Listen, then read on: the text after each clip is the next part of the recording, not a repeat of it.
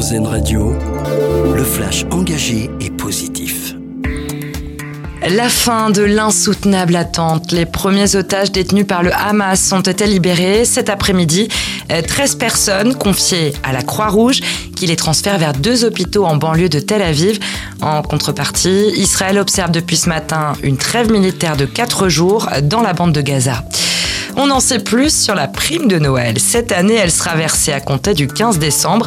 L'an dernier, 2,3 millions de foyers en ont bénéficié. Cette prime est réservée aux ménages modestes qui bénéficient de certains minima sociaux. Elle est comprise entre 152 et 442 euros en fonction du nombre d'enfants.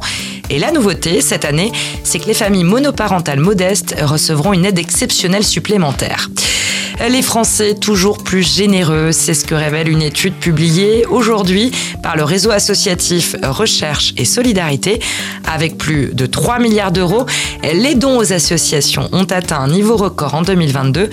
D'après l'étude, les donateurs ont jugé qu'en dépit de l'inflation, un effort particulier était nécessaire pour soutenir les personnes en difficulté. Une première en France. La ville de Lyon va mettre en place un congé paternité de 10 semaines pour ses agents.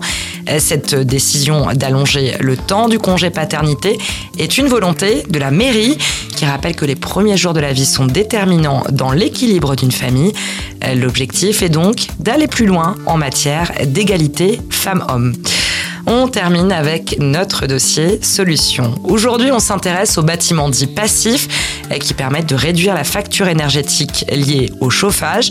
Euh, pour entrer dans les critères de ce type de logement, il faut une isolation thermique renforcée des menuiseries à triple vitrage, euh, le traitement et la suppression de tous les ponts thermiques. On compte aujourd'hui 3000 logements passifs en France. Pour en savoir plus, retrouvez notre reportage sur rzn.fr d'écouter le flash engagé et positif d'Airzen Radio, l'autre point de vue de l'actualité.